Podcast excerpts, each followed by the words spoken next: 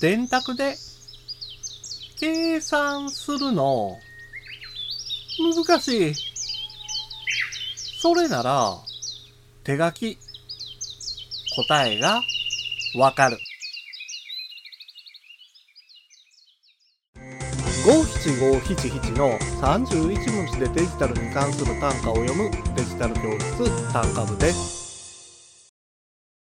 ちょっとした計算なら暗算で済ませる人は多いですよね。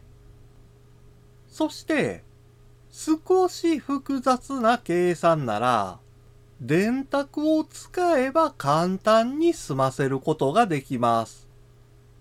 それなら分数の計算やルートの計算など電卓で計算するのが難しい時にはどうしますか？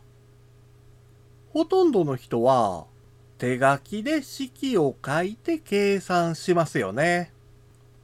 しかし数字に強い人なら正しい答えを導き出せるでしょうがそうではない場合は困ってしまいます。そこで役に立つのが、マイスクリプトカリキュレーターというアプリです。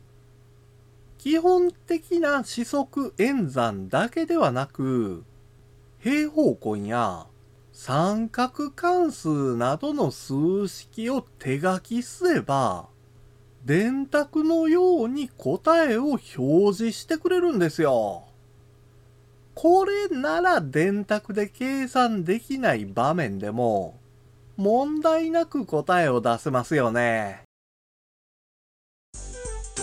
今回の単価は画像付きでインスタグラムやツイッターにも投稿しています。またデジタル教室ではアプリやパソコンの使い方などの情報をウェブサイトや YouTube、ポッドキャストで配信していますので概要欄からアクセスしてみてください。デジタル教室単価部でした。